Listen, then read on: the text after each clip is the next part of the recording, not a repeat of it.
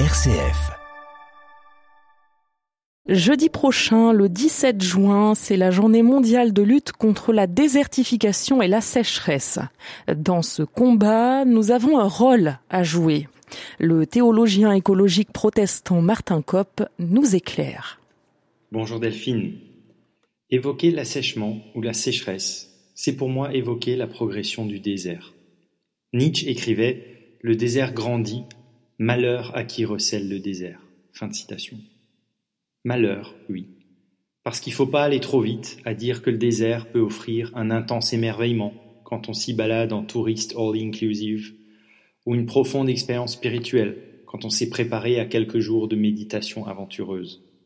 Le désert est, pour les êtres qui y sont projetés par les circonstances, le lieu d'une vulnérabilité vitale et de la lutte pour la survie.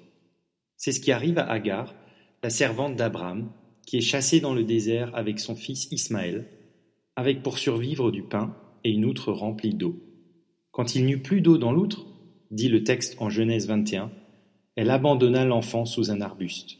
Puis elle s'assit à l'écart, à une distance d'un jet de flèche, car elle se disait Je ne veux pas voir mourir mon enfant.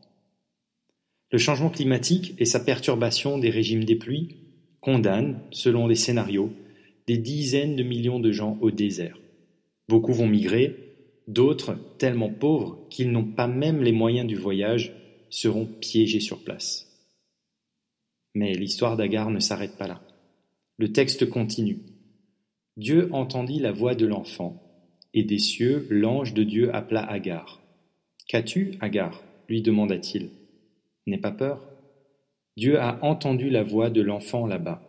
Debout, prends ton fils et tiens-le d'une main ferme, car je ferai naître de lui un grand peuple.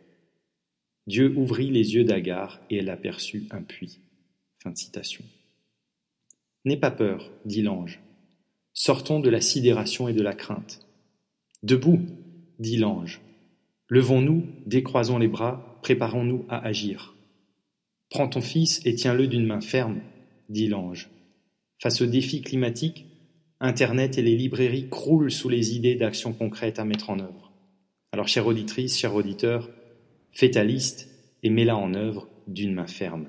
Le et nous battrons les déserts. Exactement, nous battrons les déserts. C'est eh bien le mot de la fin pour euh, cette chronique Bible et écologie. Merci à vous, Martin Kopp. Je rappelle que vous êtes théologien écologique protestant et vous nous invitiez à agir pour lutter contre la désertification et la sécheresse. Sachez que ce sujet sera également abordé tout à l'heure à 10h03 dans l'émission Comme une planète. Alors soyez là à 10h03 sur RCF.